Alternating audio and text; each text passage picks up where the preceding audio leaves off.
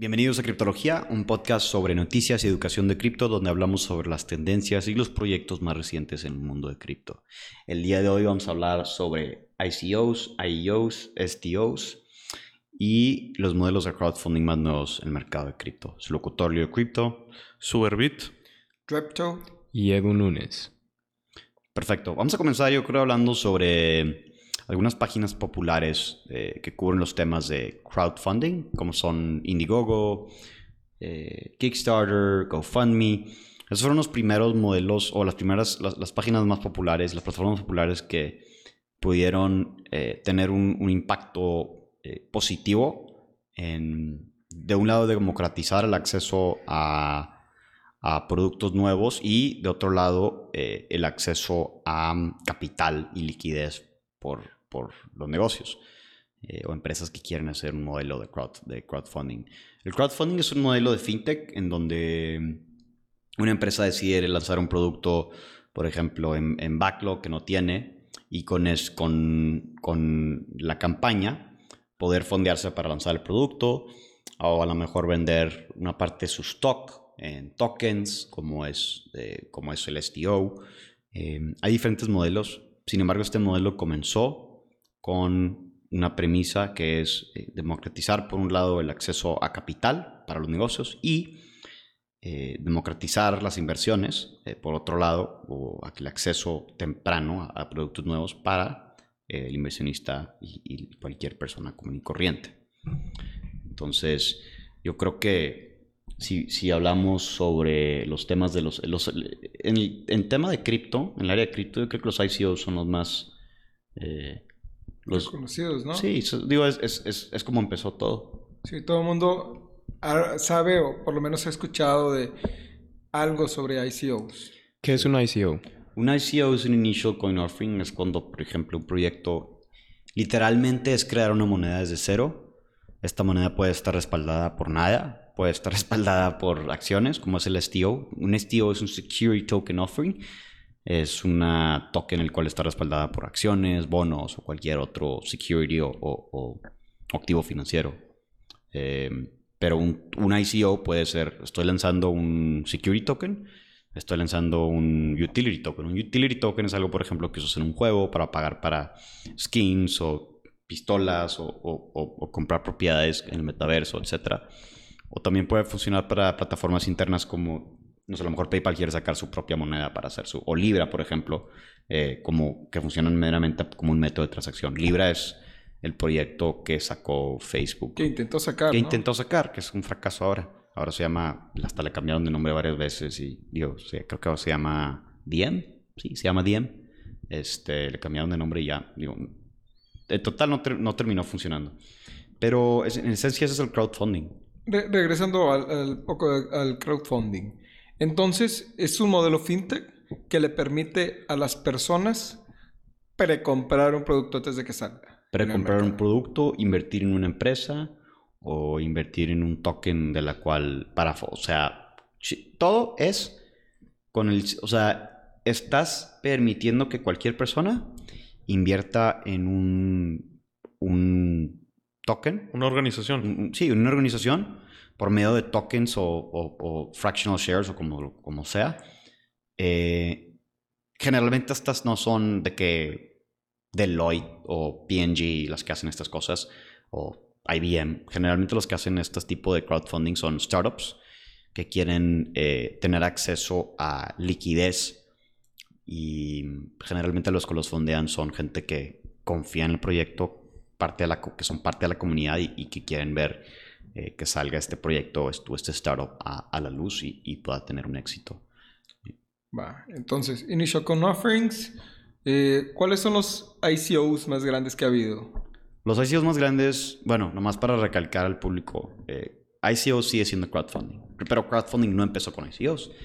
Crowdfunding empezó con Indiegogo, Kickstarter, Kickstarter, que son plataformas, como les dije, que permiten que cualquier empresa eh, liste sus productos en preventa y se fonde para hacerlos o liste a lo mejor sus acciones en preventa como, como, como, como, como son los eh, SAFs o SAFEs, que son Simple Agreement of Future Equity, que son como fracciones de, de- acciones que la gente puede comprar antes de que existen las acciones siquiera. Entonces, digamos de que yo, Superbit, quiero empezar una empresa para hacer tenis. Entonces, me doy de alta en una de estas plataformas y pido inversión a cambio del producto. Sí. O sea, estás prevendiendo. O sea, depende. Hay muchas maneras de hacerlos, como le dije. Puede ser un safe. Un safe es, como les dije, un simple agreement of future equity. En español se llaman. Ah, no sé, cómo, no sé si tienen nombre en español. o no, sí, no. que tienes la promesa de que me puedes Sí, la promesa de que te vas a Los tener Phantom, acciones. ¿o ¿cómo se llama? Eh, fan- son Phantom Stocks. No. No. Bueno, Phantom Stocks son unas cosas, pero el punto es que es un contrato legal en el cual eh, yo te doy X cantidad de dinero a cambio de futuras acciones. Son Y es como- futuros. sí, son- son- Futuros. son- o sea, no son futuros, pero bueno, es como un futuro.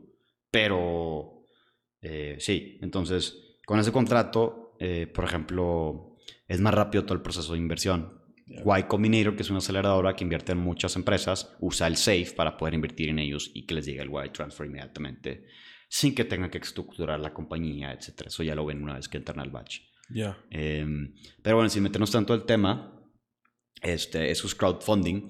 Ahora vamos a entrar un poquito, yo creo, en el tema de los ICOs, como mencionaba Humberto. Los más grandes fueron... eh, ahora, bueno, aclarar qué es un ICO. Un ICO, eh, pues literal es estar creando una moneda, como les mencioné, y esa moneda puede estar respaldada por las propias acciones de la empresa, puede estar respaldada por, por nada, o sea, que sean simplemente un utility token que esté... O una simple- shitcoin. Sí, o sea, o sea, bueno, no una shitcoin necesariamente, pero, por ejemplo, yo soy una... PayPal quiere lanzar su propia moneda interna para transaccionar. Entonces, quiere lanzar una moneda, es un utility token, el cual se va a usar como medio de, trans- de transacción. Eh, de hecho, es lo que quería hacer Facebook. Hizo un consorcio con PayPal, eh, Visa, eh, Mastercard, Uber, muchas empresas, para poder eh, hacer su propia, su propia moneda y, poder transaccionar en, este ecosistema. Am, ahora, un ICO, eh, generalmente, bueno, empezaron en el 2016 a hacer los, los, los El primero fue el de Ethereum, eh, en, en el cual comenzó a fondearse DAO, que era como una organización descentralizada autónoma. Y mm, básicamente lo que pasó fue que la gente estaba vendiendo tokens de Ethereum. Ethereum es un, es un network donde puedes, es un blockchain donde puedes desarrollar ciertas aplicaciones. Eh, y el token de Ethereum es Ether. Entonces, Ethe- Ether es el, es el token interno para transaccionar dentro del ecosistema o del network de, que se llama Ethereum. Tú, tú entraste a ese ICO, ¿no? Sí. ¿Cómo, ¿Nos puedes platicar cómo, cómo le hacías para entrar? ¿Entrabas, pagabas por PayPal, en Bitcoin o...? No, la única manera para entrar, bueno, yo entré con Bitcoin. Lo que pasa es que yo compré Bitcoin como 200 dólares en 2014, más o menos. Y esa inversión la, la tripliqué como en seis meses. Y sí, bueno, pues ahora qué, digo, ¿qué hago con esto? Vi el Ethereum ICO. Y dije, pues bueno, déjame le meto tantito. Le metí, o sea, no le metí mucho, le metí como, ¿qué? 300 dólares, 200 dólares. Y literal, haz de cuenta que te metías a la, te metías a la, era una landing page muy bonita con un cohete, me acuerdo, y una luna, y haz de cuenta que lo que hacías era, eh, te metías a la página y decían, ¿quieres invertir? Eh, deposita aquí tu, tus Bitcoin. No, no recuerdo exactamente cómo, cómo era, pero, pero sí recuerdo que era una landing page así sencilla donde podías depositar, cualquier persona podía depositar. ¿Y la wallet con esos... Con, con esas monedas, ¿cuándo te la daban o cómo te la daban? La wallet con esas monedas era interna de, de, de- de Ethereum. Ah, o sea, tú ya la habías generado. Sí, ya la había generado con ellos. Entonces, eh, ah, es- ese fue el primer ICO. eh, y luego el ICO, después de ahí fue cuando empezó a, a explotar todo el, todo el ICO, hubo todo el ICO boom 2017, 2018, y luego se colapsó todo. Eh, ¿Por qué se colapsó todo? Pues porque Empezaron a salir muchos esos scams. Muchos, no, pues fue, fue- fue- La razón por la que se colapsó el mercado en el 2018 fue porque, pues. bueno, Bitcoin llegó a 20 mil dólares, uno. Dos, eh, pues había mucho. Empezó a haber apalancamiento. Se empezó a meter gente apalancada. Entonces, eso empezó a hacer que. Como apalancada. O sea, con dinero prestado. Ah. O sea, con leverage. Y, y eso hizo que, por ejemplo, lo que hace es que mucha gente ponga órdenes de, se llama stop loss, lo ponen abajo de su orden de, de compra y cuando el mercado llega ahí, eh, me- entra la orden de venta, entonces hace que el mercado baje. Entonces, no sé exactamente, digo, no muchos, o sea, no hay como que una razón exacta de por qué se colapsó el mercado de cripto en el 2018, pero son, era una, una conjunto de factores. Este, y, pero en ese inter, 2016, 2000, 2000 a 2018, pues hubieron billones de dólares que se invirtieron en los ICOs. O sea, billones y billones y billones y billones. Era, era, era increíble. Y luego gente metía una semana en el pre-ICO, que era como que antes del ICO, haz de cuenta que si el ICO era como un pre-IPO, la moneda salía 50 dólares, perdón, a 50 centavos, en el pre-ICO te lo vendían a punto .25. Entonces, tú podías comprarlo y luego revenderla en, el, en el ICO al inversionista promedio, o cuando saliera la, más bien cuando saliera al exchange, por un profit de ya de, este, de, de, o sea, ya estabas doblando tu capital. Entonces, los ICOs más comunes, o los más grandes, fueron EOS, que todavía existe, que levantó 4.1 billones de dólares, seguido por Telegram, levantó 1.7 billones. Eh, Dragoncoin fue otra que levantó 320 millones de dólares. Este, otra conocida fue Huobi, que fue un, Huobi fue un exchange. Ah, sí, yo, yo lo he usado, ese Sí, yo lo sí. uso para comprar Wax. Sí, sí, 300 millones ellos levantaron. Como Wax. Wax es una moneda que tiene tipo un network que creo que ya lo he explicado antes, ¿no? En otros podcasts. Que prácticamente lo crearon para hacer skins de Counter-Strike eh, Ah. Global Offensive. O sea, para juegos. Entonces, Tesos también fue otro, otro fue muy reconocido. Tesos, que digo, sigue existiendo, pero ellos levantaron 232 millones de dólares. Algo interesante aquí, un- una... Esto como que hubo un- hizo un cambio en todos los ICOs y fue como que una... una un parteaguas. Y eso fue que, por ejemplo, bueno, uno de los... Yo estaba en San Francisco en ese entonces y recuerdo que estaba en Draper University, que es una preaceleradora para negocios.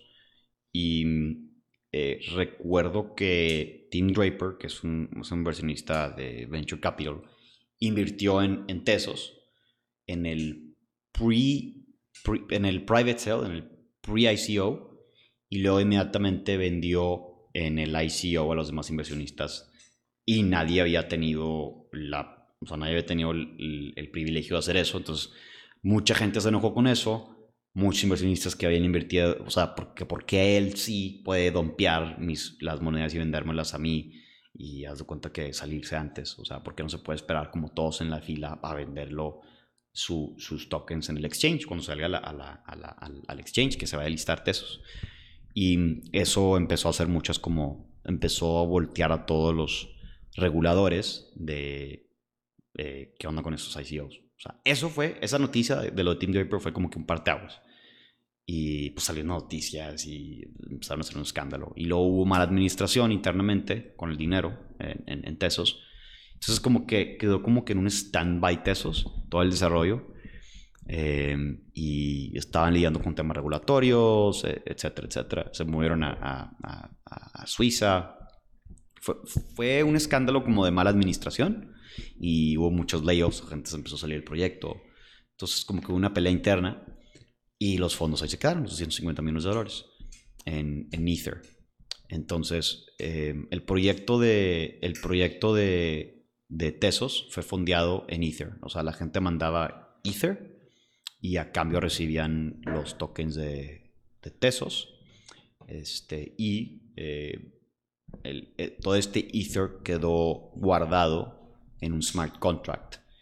Y al, al, al quedar guardados estos tokens, pues simplemente, digo, Ether se siguió apreciando. Entonces, al apreciarse Ether, pues esos Se 200 apreció lo demás. Sí, sí, o sea, esos 250 millones de dólares al final del año recuerdo que se habían convertido en 1.2 millones de dólares, billones de dólares, sin siquiera haber levantado más capital. Entonces, en lo que pasó todo el escándalo, eh, que duró como 6 a, sí, 6 a 12 meses, se, o sea, apreció todo el capital que habían levantado a 1.2 billones de dólares y pues bueno, el proyecto está como que todavía existe, igual que Cardano, en mi opinión. O sea, no, no tiene mucho futuro, en mi opinión. No he visto que hagan algo así como que, oye, es- están desarrollando sobre Tesos. Entonces, ahí es una lección de que, oye, mucho funding también puede ser un problema. Em, entonces, esa es, esa es una breve historia de los ICOs. Ahorita de los ICOs casi nadie hace ICOs porque son, o sea, no son tan, tan, tan, eh, pues ya la gente ya como que perdió mucha confianza, especialmente en 2000, 2007, 2018, porque hubo muchos scams. Yo te diría que el 80%, estaba viendo el otro día una métrica, que el 80% de los ICOs en 2018 fueron estafas. Ah, literal de plano. Sí, sí, sí, sí. Y, y- y famosos de que, este, BitConnect. O sea, Pero, El pero famoso BitConnect. BitConnect no fue una ICO, ¿o ¿sí? Ah, es cierto, BitConnect. No, no, BitConnect fue. Creo que es. No. No, BitConnect fue un Ponzi Scheme, no fue una ICO, es cierto. Pero hay muchos. eh, muchos que salieron que. Muy reconocidos que. que bueno, haz cuenta que Telegram. Telegram sacó una ICO. Pero cuando sacó la ICO, una semana antes, salieron muchos scams de Telegram. Y llegaron a levantar esos scams en agregado como 1.2 billones de dólares de, de, de- de dinero que se esfumó porque dijeron, ah, mira, salió una landing page y decía, mira, invierte en el private sale de Telegram. Y todos, que, ah, pues sí. Entonces todos empezaron a mandar dinero, de que early bird, whatever. Y luego de que una semana después dijo Telegram, espérame, espérame, espérame, de que nosotros no hicimos ningún private sale, de qué están hablando. Y pues lo cancelaron. Entonces, digo, terminaron nada más haciendo, creo que, mm, sale privado, nunca, nunca salió al público. Entonces, este, esa es como que una breve historia de los ICOs. eh, un método, digo, muchos, yo conocí a varias personas que tenían sus empresas y hicieron ICOs y se volvieron overnight millionaires en San Francisco. O sea, eso, eso, eso, fue, fue, pasó. Y la mayoría de los ICOs, este, initial coin offerings se hacían en Ethereum. Porque Ethereum era muy sencillo. Nada más creas una wallet, creas un contrato y decías cuántas, cuántas monedas quieres generar, monedas que quieres generar este, en el ERC20 Standard, que es el estándar para hacer monedas en, en Ethereum. Y ya, las emitías a las carteras que quisieras. Este, y era muy, muy, muy sencillo. Digo, digo sigue, siendo muy sencillo, pero ya no se usa. Eh, y luego, como que evolucionó un poco en el 2019 a los IEOs, que es básicamente Initial Exchange Offering, y es más parecido a un IPO, en donde la gente hace cuenta que crea el token y ese token, este, ese token se lista en un exchange y luego la gente ya puede empezar a comprarla, pero Para- no, la, no la puede empezar a comprar antes. Para los que no saben qué es un IPO, es un Initial Public Offering. Es cuando una empresa se lanza públicamente al stock market y ofrece sus shares a cambio de un precio. Sus acciones, sí, sí. Bueno, pero tengo preguntas sobre el IEO, el Initial Exchange Offering. No, esto no significa que vaya a salir un nuevo exchange en el que estoy invirtiendo mi lana, ¿no? Es, es que va a salir una moneda que va a estar listada en un exchange. Así es, es, es simplemente un- como un direct, o sea, es, es un listado simplemente. Entonces, nosotros o yo, que creo mi propia moneda, no podría hacer un Initial Exchange Offering hasta que yo ya tenga un trato con un exchange que me diga, ok, ya listamos tu moneda, va a estar disponible a la compra en dos semanas. Y ahí ya puedo hacer el Initial Exchange Sí, Offering. o sea, el tema del Initial Exchange of, o sea, el IEO, eh, es que tú tienes que, bueno, te tienen que aprobar que, eh, o sea, el tema del IEO es, es que es más centralizado, es 100% centralizado. El ICO es 100% descentralizado, o sea, cualquiera puede comprar un smart contract y vender, o sea, crear un contrato inteligente y emitir monedas a- a- cada vez que reciba eh, en, esa, en esa wallet. O sea, tú, tú haces la wallet, la tú, empiezas a recibir fond, tú empiezas a recibir fondos y esos fondos, haz cuenta que se las mandas eh, a cambio, le mandas monedas a cambio de esos fondos a esa persona y se hace como un accionista, de cuenta. Cualquiera lo puede hacer, eso es centralizado, no, no hay como que intermediario realmente, es capital de inversionista A llega a empresa B directamente, o al smart contract empresa B. Entonces era muy fácil hacer estafas porque cualquiera puede decir, oye, yo tengo una ICO y, y va a ser esta, esta, esta y esta idea. Y hubo mucha gente que pues levantaba millones de dólares con un, la landing. O sea, eso fue en 2016. La, primero la gente empezó a, a poder levantar dinero y regresando un poquito los ICOs. Está interesante porque fueron los más importantes. Los IEOs y los STOs no tuvieron tanta historia. Pero los ICOs empezaron, yo me acuerdo, en tipo 2016 y había gente que nomás tenía un landing page, una idea y levantaba, no sé, 10 millones, 5 millones de dólares. Y luego, porque cualquiera lo podía hacer. Pero eso pasaba porque le abrieron las puertas de inversión al mercado general y el mercado en general, la persona común, no sabía identificar Sí. un buen proyecto. No, y, aparte podías poner ads todavía. Ah.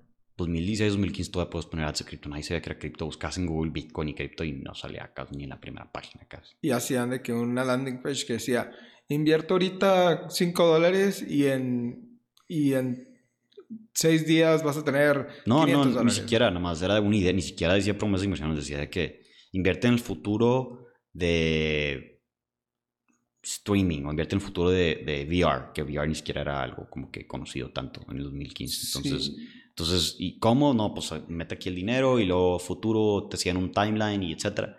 Y luego, oye, bueno, en el 2016 no la gente subieron los requisitos para hacer una ICO. Ahora, con una landing page y un white paper, ya podías hacer una ICO y levantar millones de dólares. Y así es lo que hizo la gente. Y luego en el 2017 ya tenías que tener un negocio y un white paper y un problema y una solución para poder levantar más capital. Y luego en el 2018 tenías que a fuerza tener un negocio, si no, no tenía sentido y la gente no te lo compraba ya. Entonces fue como que evolucionando de, oye, gente está disparando dinero a estas cosas y haciendo flipping a, este, pues, eh, ahora nada más los negocios pueden hacerlo. Este, eh, empieza a, empieza a Deloitte lanzó su propio IDO. El IDO más, el, eh, perdón, ICO. El ICO más grande fue el, el de Venezuela, El del Petro. el Petro. Levantó 5.2 billones de dólares. ¿Y cuál era lo, lo- cuál- de qué se suponía que era Petro? Pues ellos decían que según ellos tenían de que billones de dólares de petróleo que no, y gas y minerales que no estaban escarbados y decían pues este las monedas vamos a emitir vamos a emitir un trillón de monedas a X precio y están respaldadas por las reservas de petróleo que tenemos ni siquiera que ni siquiera habían sacado O Una sea- duda, una duda. ¿Extranjeros podían comprar eso? ¿O todos excepto Estados Unidos Creo que el Petro, sí, creo que el Petro salieron ofertas iniciales y se podía comprar en el extranjero. y se conocen las estadísticas de dónde se compraron más? O sea, fueron adentro del país y Mm, luego. Sí, creo que el 50% vino de Rusia. Yo me acuerdo. ¿Por qué habrá sido eso? Deuda rusa. Sí, ¿por, por, por qué? Porque, pues, A los rusos les gusta brincarle a lo que sea que haga dinero rápido y que sea extranjero. La verdad. Sí.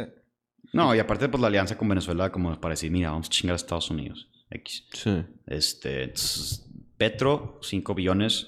Ellos, 4.2 billones. Telegram, 1.7 billones. No mencioné Tatao. Tatao es que no era como un Netflix, pero digo, nunca funcionó. Ellos levantaron 575 millones. Falcon levantó 257 millones. eh, y así, así, así fue. Así se fue este. Explotando la burbuja de, de, de ICOs. Este, todos querían hacer su ICO. Todos, aunque no tuviera sentido, iban a hacer un ICO. Y todos querían. Hasta yo. Hasta yo estaba haciendo mi propio ICO y queríamos levantar para un proyecto. De hecho, era cuando estaba en San Francisco y estaba haciendo un startup de, de que verificaba, verificaba tus, este, o sea, básicamente era un smart contract en Ethereum, donde la cual tú los conectábamos tipo bancos con, con usuarios que querían hacer un onboarding con bancos o instituciones financieras. Y hace cuenta que la gente lo que podía hacer era depositar sus, su KYC, o sea, su, su, su identificación y su, su información personal para ser verificada por los bancos en un smart contract seguro y luego ese smart contract se le daban la llave a, a, las instituciones financieras con las que querían interactuar para que pudieran ver esa información y verificarla y así tener como que un solo como que una sola aplicación para poder ingresar a diferentes instituciones financieras sin tener que hacer como que eh, ya ves qué tipo vas de que a Bancomer y tienes que mandarle toda la información y luego vas a Banamex y tienes que mandarle toda la información otra vez y luego vas a Heybank y tienes que subir toda la información otra vez Era, entonces prácticamente es, era un agregador de, de, de identidad es, un- es un, gestión, un gestor de identidad digital, ¿no? Era que, que nunca lanzó. Bueno, realmente. era. Queríamos levantar eh, 70, 70 millones de dólares. Entonces, eso, eso, era, eso era lo que estábamos pensando levantar y no, digo, fue justamente en el 2018 cuando se empezó a caer todo. Entonces, Sí, yo sé que ahorita los bancos andan buscando sistemas de identidad digitales para ese tipo de procesos. en el blockchain. Sí, en el blockchain. O sea, pero por medio de smart, contracts o como o Sí, no sí, tiene sí, idea por medio de smart contracts. Ya. No, pues digo, o sea, era una idea muy temprana. eh, le invertí, o sea, le invertí muchas de mis ganancias que hice en el 2000, o sea, de Ethereum. Y este, pues, pues no, terminó no funcionando y pues ya no pudimos levantar capital porque, este, hasta hicimos un white paper, ahí lo tengo. O sea, un white paper larguísimo de cómo íbamos a hacer que funcionara este app. Se llamaba Ion. Este, y era yo y otros dos este, socios, este, uno de Nueva Zelanda y otro de Panamá. Eh, inclusive llegué aquí a Monterrey y, y iba a hacer algo aquí en Monterrey, me acuerdo, con, con Antonio Nacud, que es otro amigo. Digo, terminó no, no, no funcionando porque se nos acabó el dinero, una y dos, tratamos de levantar capital en un periodo muy malo, que fue el 2018, cuando se empezó a caer todo el mercado de cripto. Pero sí queríamos levantar 60 millones de dólares para, para una idea. ¿Ese era tu ask? ¿Mm? ¿Ese era tu, ese era tu ask? Sí, venía en el white paper. Íbamos a levantar 70 millones de dólares en el ICO. En el pre-ICO íbamos a levantar 20. Y este, pues lo empecé a mandar a inversionistas, empecé a tener juntas, empecé a hablar con, con Crypto Millionaires, que si le quería entrar, empecé a alinear gente. Estuve cerca, la verdad. Eh, pero creo que me tardé mucho en perfeccionarlo y se hizo tarde y se empezó a caer, se cayó el mercado y, y, o sea un amigo sí digo mi otro amigo que con el que estaba colaborando sí y empezó él tenía un ask tenía un e-commerce que digo tenía dubious este technology y era un e-commerce e-commerce donde él quería hacer un token para poder como que transaccionar tipo un eBay pero con un token o Amazon con un token y lo estaba quería levantarlo quería levantar como 100 millones de dólares y lo hizo. O sea, no, no, no, no lo levantó, pero hizo el ICO, empezó a levantar dinero, levantó como 2 millones de dólares. Y luego el gobierno de Nueva Zelanda se lo le dijo, ¿qué, qué estás haciendo? ¿Qué es esto? Es un scam. Este, nadie, nadie entre. Y, y luego, este, justamente cuando salió eso, como que la gente lo empezó a cuestionar y, y luego lo hackearon y, y terminó regresando todo el dinero, pero sí, sí levantó sí levantó 2 millones de dólares. Algo así me, me- me había, esa, alrededor de esa figura, fue lo que me dijo. Bueno, avanzando un poco más eh, el- lo- eh, con los temas, ¿qué es un STO? Un STO, bueno, ya, ya es que les dije, hay ICOs, IEOs y STOs. IEOs es como un listado directo, como un, como un, como un IPO. Los STOs es un Security Token Offering y es básicamente yo tokenizo un porcentaje de mi empresa. Este, eh, yo tokenizo, no sé, eh, tengo, em- tengo 10 acciones que valen 100 dólares y estoy, quiero, quiero tokenizarlas en acciones, eh, en 100 tokens que valen 10 dólares. Entonces, yo los listo esos tokens en un exchange y la gente puede tener acceso a comprar mis, mis acciones o mis bonos. O sea, un STO es un Security Token Offering o un, un- un token respaldado por un activo financiero. Puede ser un bono, puede ser eh, acciones, puede ser opciones, derivados, lo que sea, que sea una- un security. ¿El Petro se podría considerar un STO? El Petro era 100% un... Pues que no lo habían sacado, entonces no tenías acceso directo a esos No, es que, como, le- como les dije, o sea, hay utility tokens y hay security tokens. Y todo el 2017, 2018, o sea, entre uno de los ICOs estuve debatiendo, a ver, ¿tu token es security o es utility? Porque si es security, estás, estás sacando acciones estás sacando activos financieros y no estás siendo regulado. Entonces, porque cualquier persona que cree un- o que venda un activo financiero tiene que ser regulado por el CFTC y el eh, CFTC y el SEC, que es el Security Exchange Commission de Estados Unidos, que son las dos entidades regulatorias que existen en Estados Unidos para regular todos los mercados eh, financieros y bursátiles. O sea, entonces, mucha gente se empezó a meter en problemas porque, eh, pues, si das dividendos, si tu token da dividendos, por una razón, estás issuing, un- estás haciendo un, un token, un security token, y por ende te metes en problemas. Este, O sea, necesitarías estar regulado por Estados regulado, Unidos. lo cual nunca pasó. O sea, nunca hicieron como que sí, nos vamos a acercar a, a regularlos. Simplemente los empezaron a clausurar y ya de que te llega una, una carta en el correo de que, oye, para esto vas a ir a la cárcel. O de que ya. Y luego, entonces, y, un, y es, es un, es un, un utility token, es por ejemplo, como les decía, o sea, yo, te- yo hago una, llevo una plataforma de juegos y este es el token que se va a usar internamente para comprar y vender, tipo pistolas, skins, eh, digital assets, et- etcétera. Entonces hay, hay diferentes cosas que, que puedo comprar y vender dentro del, del- del ecosistema y a usar este token como un medio de intercambio, así como Ethereum o así como Ether es el medio de intercambio dentro del Ethereum Network. Eh, o, o- o- o Bitcoin es el medio de intercambio dentro del Bitcoin Network, porque Bitcoin pues es un network realmente. Bitcoin, o sea, Bitcoin la moneda per se es, es, es como el medio de intercambio dentro del Bitcoin. Network. Este, ese es un STO. Y recientemente estamos pasando a lo que se llama IDOs o Initial... eh, Tap offering, ¿no? No, Initial, Dece- Initial Decentralized Exchange Offering. No, ese es el, eh, ese es el DEX, ¿no? Initial DEX offering. Initial Dex Offering. perdón. Pero- Sí, sí, Initial Dex Offering. O sea, Initial Decentralized Exchange Offering. Pero también está lo que es el IDO, que es el Initial DApp offering, que es el DApp, no necesariamente un, un exchange Mm. centralizado, ¿no? No, un IDO se conoce como un Initial, Initial Decentralized Exchange Offering.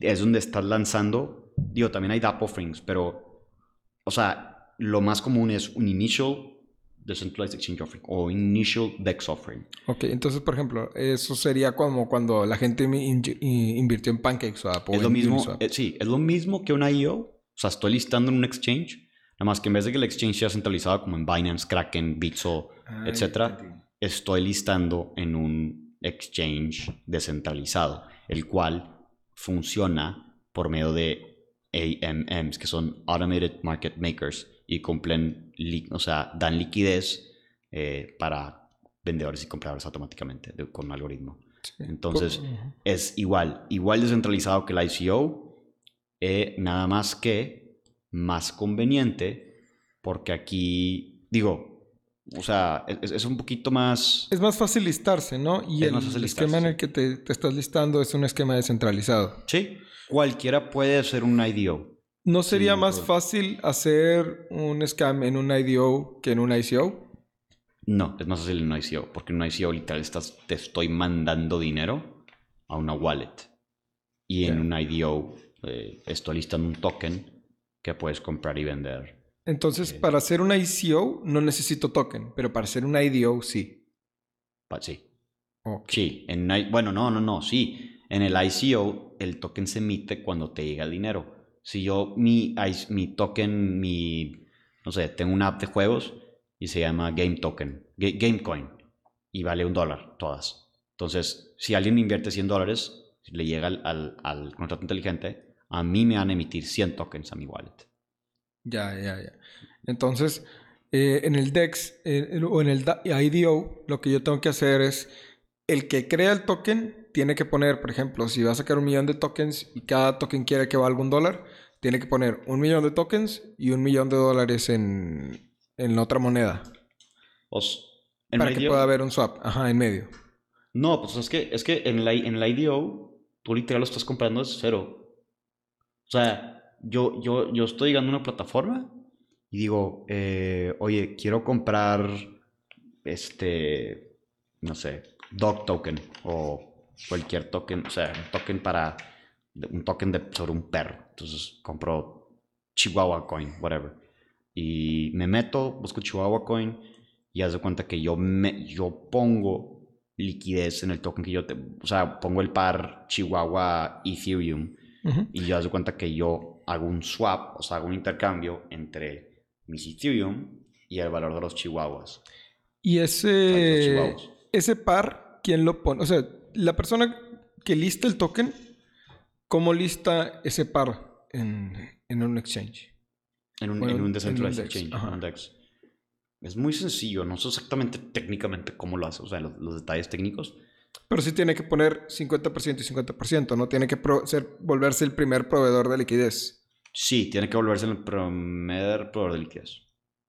Pero al volverse, al ser el primer proveedor de liquidez, no tiene. ¿Cómo, se llamaba el problema de. El problema que tenían los DEXs para que perdían dinero los proveedores de liquidez. Impermanent loss. No, no, es, no está muy sujeto a impermanent loss.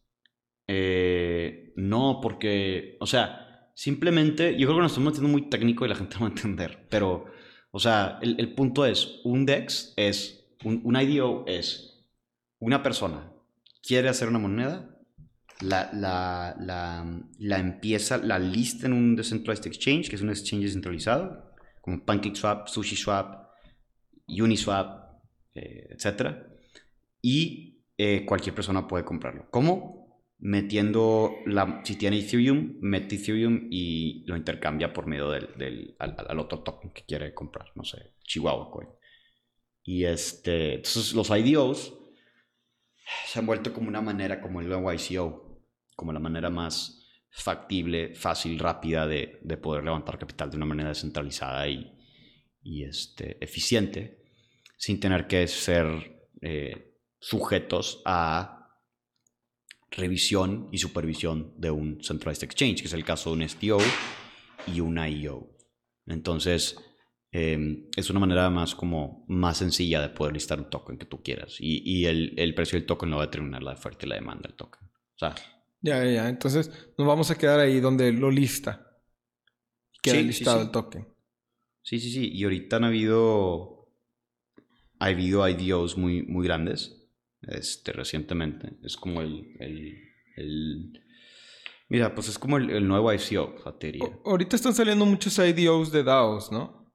Sí, o sea, hacen un IDO para poder hacer una DAO. Este. Aquí estoy, por ejemplo. El, las más comunes ahorita han sido de gaming, de metaverse, de NFTs, DeFi. Este. eh, ha habido varias, varios proyectos y como que primero pasan a- hacen el IDO y luego pasan a hacer un, DAO. Este, por ejemplo, hay uno que se llama Gelat- Gelato Network y levantaron 11 millones de dólares este, por medio de un IDO. O sea, la gente compró eh, 11 millones de dólares de, de- de ese, de ese token. Y ese IDO, en el caso de los que se van a hacer DAOs, va hacia el. ¿Cómo se llama? El, el, el arca. El arca del. O sea, donde tienen todo el dinero, la, la DAO, ¿no? El Treasury. Ajá, el Treasury. Sí, sí, o sea, de- por ejemplo, digo, pero no tienes que levantar tantos. Hay gente que levanta, digo, hay, hay instituciones que levantan, no sé, 100 mil dólares, 500 mil dólares. O sea, se están haciendo un poquito más realista a diferencia de los, de los, de los ICOs que, oye, para hacer mi MVP necesito 50 millones de dólares. Digo, estábamos en una estupidez, era una, estupidez. Digo, todos todos, la verdad, en 2018, o sea, cuando estaban haciendo los ICOs, estaban enfocándose más en hacer la ICO en sí que en un producto y un, y un negocio per se.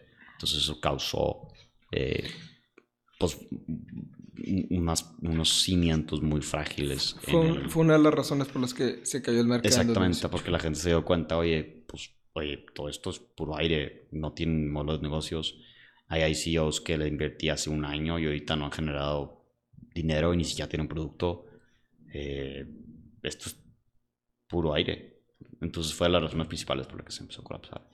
Y no dudo que vuelva a pasar este, para los proyectos que no son legítimos. Pero cada vez como que hay un filtro, ¿no? Cada, cada Sí, vez... o sea, sí, porque ya son, los IDOs ya son más realistas. Este, me equivoqué ahorita que dije 11 millones. eh, no, no levantó 11 millones en la IDO, levantó 11 millones en la serie A, esa, ese gelato.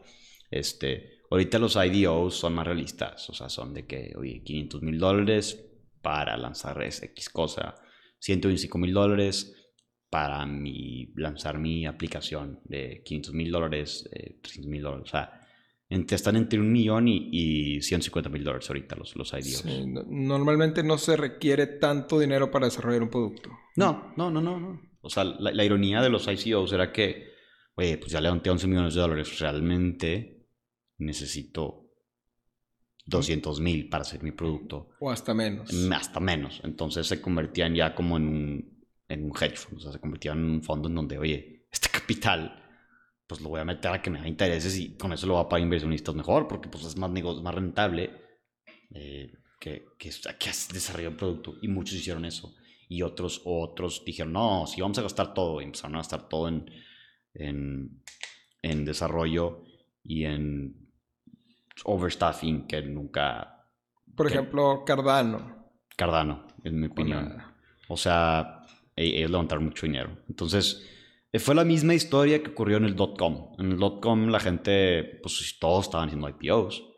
Y todos estaban, o sea, con tanta lana, pues lo que empieza a hacer la gente. O sea, es que cuando levantas demasiado dinero también es un problema.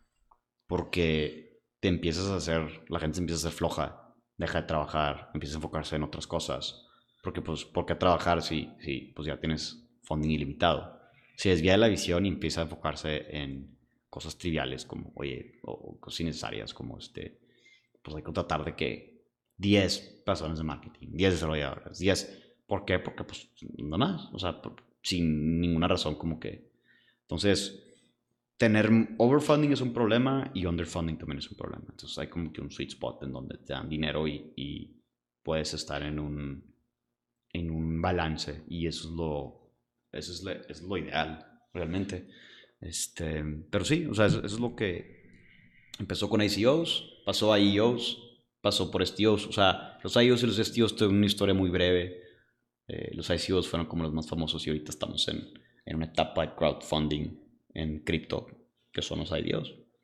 Este, no sé, digo, yo el futuro de estas cosas yo le veo que, pues yo creo que van a- va, va, va igual, va a tronar como la burbuja de los ICOs en el 2018, pero va a ser mucho menos pequeña y ya veo que cada vez más se agregan ma- cada vez se agregan más filtros a la industria de a los IDOs. Es exactamente lo que vi en 2017-2018 con los ICOs. Pero- hacer- es que mira, tú puedes hacer una moneda, o sea, Ajá. tú puedes hacer una moneda hace tipo, no sé, hace un año, tú puedes hacer una IDO y, oye, sí, te doy dinero con una idea. Pues nada. Y luego, oye, ¿dónde está tu problema y tu solución? La gente ya no, se la ya no lo compraba así nomás. Y luego, ¿dónde está tu producto? ¿Y dónde está tu empresa? Y ahora es, tienes que tener... Todavía you can pull it out poquito, o sea, hasta cierto punto, con un MVP y algo de tracción, o sea, hacer un IDO. Eh, pero generalmente ahorita ya estamos en la fase de, ma- de ma- de maduración, en donde yo, yo creo que ya se va a terminar, yo creo que va a durar unos 3, 6 meses más este, este boom de IDOs, en donde, oye, a ver, la- los inversionistas se están poniendo perros, a ver, quiero ver un producto, quiero ver un, tracción, quiero ver una empresa detrás de este proyecto, no lo voy a meter si no tiene estos, estos, estas cosas fundamentales que cualquier negocio tiene. Entonces, la gente tonta que invierte a lo tonto son los primeros que invierten y, van deja- y se van quedando sin lana y cada vez va quedando la gente más seria, más seria, más seria y que busca. O la misma gente se da, se da dando cuenta de que no tiene que soltar el dinero a lo tonto. ¿Cómo? O se cuenta que primero empiezan a salir los ICOs. Sí. Las personas que no saben distinguir cuál es un buen producto y cuál no es un buen producto. Los early adopters. No, no son early adopters. Son gente que quiere nada más ver su lana crecer y le quiere y le invierte a lo tonto. Invierte a lo tonto y compra un chorro de ICOs a lo tonto porque a lo mejor no sabe qué es bueno y qué es malo porque a lo mejor no tiene tanto technical know-how o no sabe cómo funciona el mundo de cripto y demás. Entonces esas personas se van acabando su capital disponible para invertir al principio y nada más van quedando gente más seria o funciona al revés, que las esas personas, eh, todas las personas se emocionan, le empiezan a meter a todo a lo tonto y luego se van dando cuenta de que no hay que meterle a lo tonto y hay que seleccionar proyectos a los cuales meterle.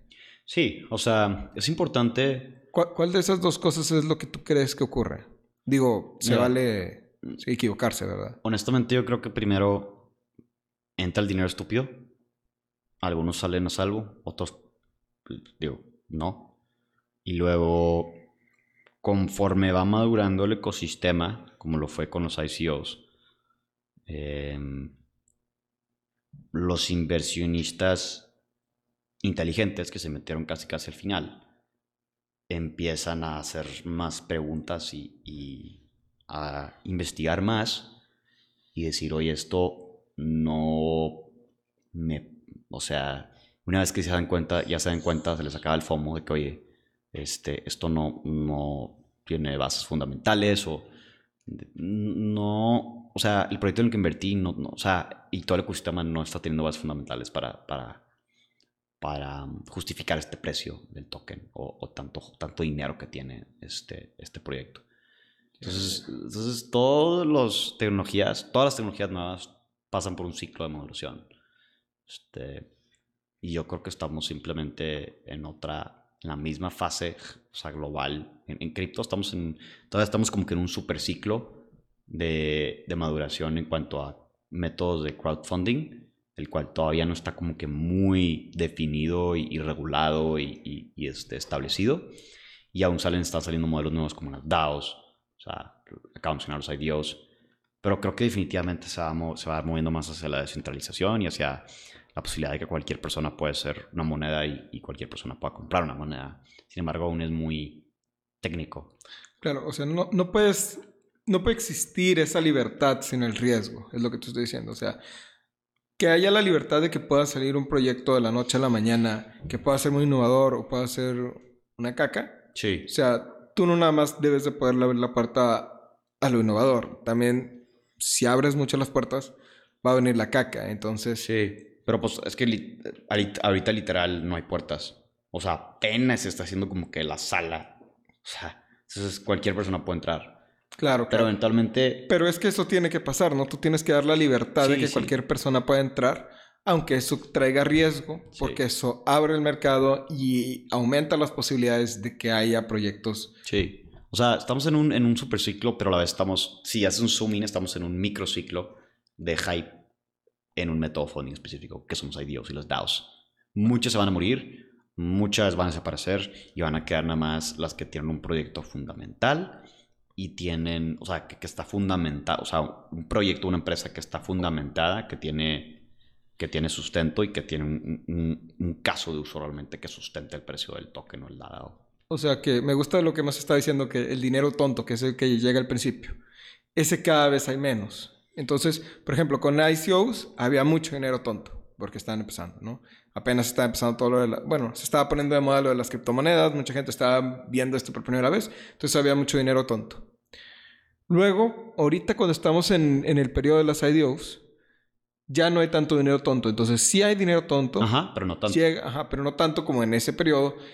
Hubo muchas inversiones tontas y ese ciclo pues duró mucho menos, está cerrándose más rápido y va a entrar lo, lo que viene y ya estamos en la parte seria o estamos empezando a entrar en Estamos la parte seria. la parte seria y está empezándonos a acercar a una corrección. ¿Por qué? Porque al final de cuentas es como la estrategia de re- regression to the, regression to the mean. O sea, hay una estrategia en trading que se llama regression to the mean, en donde haz de cuenta que, o regresión a la media, haz de cuenta que el precio siempre tiene como una, una tendencia, por ejemplo, si es alcista, y si el precio se dispara o se desploma, si divaga de esa media, generalmente lo que hacen los traders es, oye, voy a comprar o voy a vender, voy a poner una meta de corto, porque yo sé que va a regresar a la media.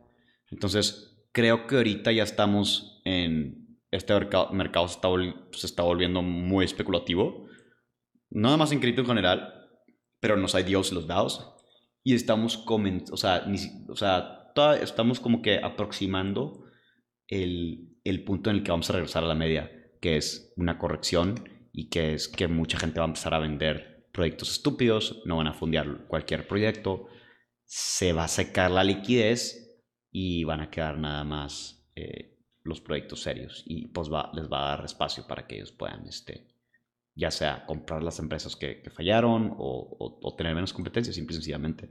Ahora, este, ¿tú crees que el dinero tonto viene con los bull runs o con un nuevo tipo de oferta? O sea, con un nuevo tipo de... de 100% con los ICO. bull runs. 100%. Los IDOs y los... No estaríamos aquí donde estamos con los IDOs y los, y los DAOs si no hubiera habido un bull run en, en- que empezó en el 2000, el- o sea, el, 2000 el año pasado, Entonces, si tú quieres hacer un proyecto 2020. que sea un scam Ajá. y tú solo quieres sacar dinero tonto, ganar dinero tonto, Hazlo en un bull run. ah, es la mejor forma de hacerlo en un bull run. Sí. Entonces sería, por ende, la forma más, el, el peor momento para invertir en un DAO. O sea, porque van a salir, no, no, no, cuando haya No. un bull run. Cuando inicie un bull run, sería el peor momento para invertir en un DAO. ¿O no? Mm, Porque van a salir muchos no, porque... scams. No, pues es que si eres una persona tonta, pues... siempre es un mal momento para invertir. Tienes razón. Pero pues no sabes si eres una persona tonta o no si eres una persona tonta. La- las personas tontas son las que se creen inteligentes casi siempre. Entonces, Sí, no hay nada peor, como dicen, que un pendejo con iniciativa. Entonces, entonces, este, pues básicamente es, es el, es la premisa que, que hay que tener en mente. O sea, no estuviéramos aquí si no hubiera habido un bull run que comenzó en cripto en el 2020. sí, estoy completamente de acuerdo. O sea, Ese dinero se tiene que meter. Al- al- algunas personas que metieron dinero tonto le, le pegaron al gordo y hicieron mucho dinero. Por ejemplo, es que si, si eres una persona inteligente y sabes qué estás haciendo y te metes desde el principio, obviamente vas a hacer mucho dinero, como los NFTs. ah, claro, claro. Hay, hay gente que hizo millones de dólares, cientos de miles de dólares, y hay gente que fue, fue, fue, Pero si eres, si eres un tonto, puedes tener suerte, invertir en Ah, lo que sí, tiene. que, que, no es, o sea, como la persona que invirtió, pues una persona que invirtió, una familia, una historia que salió en Wall Street Journal de una persona, una familia que invirtió como 8 mil dólares en Chiva hace literal un año y ahorita son más de, más de un billón de dólares, literalmente. Entonces, el problema es que no los puede vender porque no hay suficiente liquidez. Si los vende, se colapsa el mercado. Entonces, Y pueden ir soltando poquito a poquito. Sí, sí, pueden insultarnos poquito a poquito. este, que pero, creo que si todos estuviéramos en esa situación fue lo que estuviéramos haciendo, ¿no? Sí, yo lo estaría haciendo, estaría vendiendo mil dólares cada día o algo así, no sé. Pero, pero sí, o sea, ese es el, ese es el, en, si hacemos un zoom out, este, para concluir el- la cápsula, yo creo que estamos, o sea, estamos repitiendo realmente lo mismo que pasó en el .com, digo, no existía en el .com, pero leí mucha historia del .com, lo mismo que pasó en los ICOs, o sea, no, las cosas no duran para siempre, no siempre suben, para, o sea, no, no suben eternamente, y creo que estamos cerca de un periodo de consolidación. Creo que el mercado ahorita se está consolidando ligeramente, pero estamos macro bullish aún, el bull run sigue. Yo todavía creo que para el siguiente año vamos a llegar a 250 mil, 100 mil dólares por Bitcoin y eso va a jalar más hype al, a todo el lugar, a toda la... O sea, el bull run sigue. Estamos todavía, o sea, en un bull run, todavía estamos a la alza en los macros, pero este pequeña caída, pues nomás un ciclo chiquito en un ciclo más grande, que también va a haber consolidación, pero la consolidación del ciclo más grande, o el macro bull run, pues va a ser, este, va a ser mucho más sustancial. Entonces, cada vez que Bitcoin llega a un milestone, inicia un nuevo bull run. Sí. Sí, cada vez que hace un nivel o sea, Bitcoin es el líder de, o sea, y a lo mejor eso empieza a cambiar ya después de, de este siguiente ciclo, porque hay mucho más dinero en otros otras protocolos. Pero sí, o sea, esta es como la evolución ha, ha- ha ido cambiando en, en, en, el, en los crowdfunding methods. O sea, como les dije, empezamos con, con GoFundMe, Kickstarter, Indiegogo. Luego salieron los ICOs, IEOs, STOs. Realmente los IEOs y STOs de los que aplicamos no fueron un éxito. O sea, no fueron tan, tan exitosos, no hubo tanto hype. Sea, porque fue en un periodo de consolidación de, de Bitcoin. O sea, fue en 2019 este, cuando empezaron a salir y pues no había mucha... O sea, responde tu pregunta de que pues no, no, no era el mejor momento porque estaba en un periodo de consolidación donde Bitcoin no hacía nada casi. Entonces, es donde estamos ahorita y ahorita pues ya llegamos a los IDOs y a lo mejor, eh, inclusive no es la, más, la manera más óptima, pero pues estamos en un bull run, entonces, who cares, la gente va a seguir comprándolos. Este, pero pues con eso yo creo concluimos nuestra cápsula eh, y nos despedimos. Este, Este episodio es patrocinado por Exponential Crypto. Crypto. Como todos. Exponential Crypto es una aplicación que automatiza tus inversiones en cripto por medio de algoritmos. Gracias por escucharnos y que tengan un buen día o una buena noche.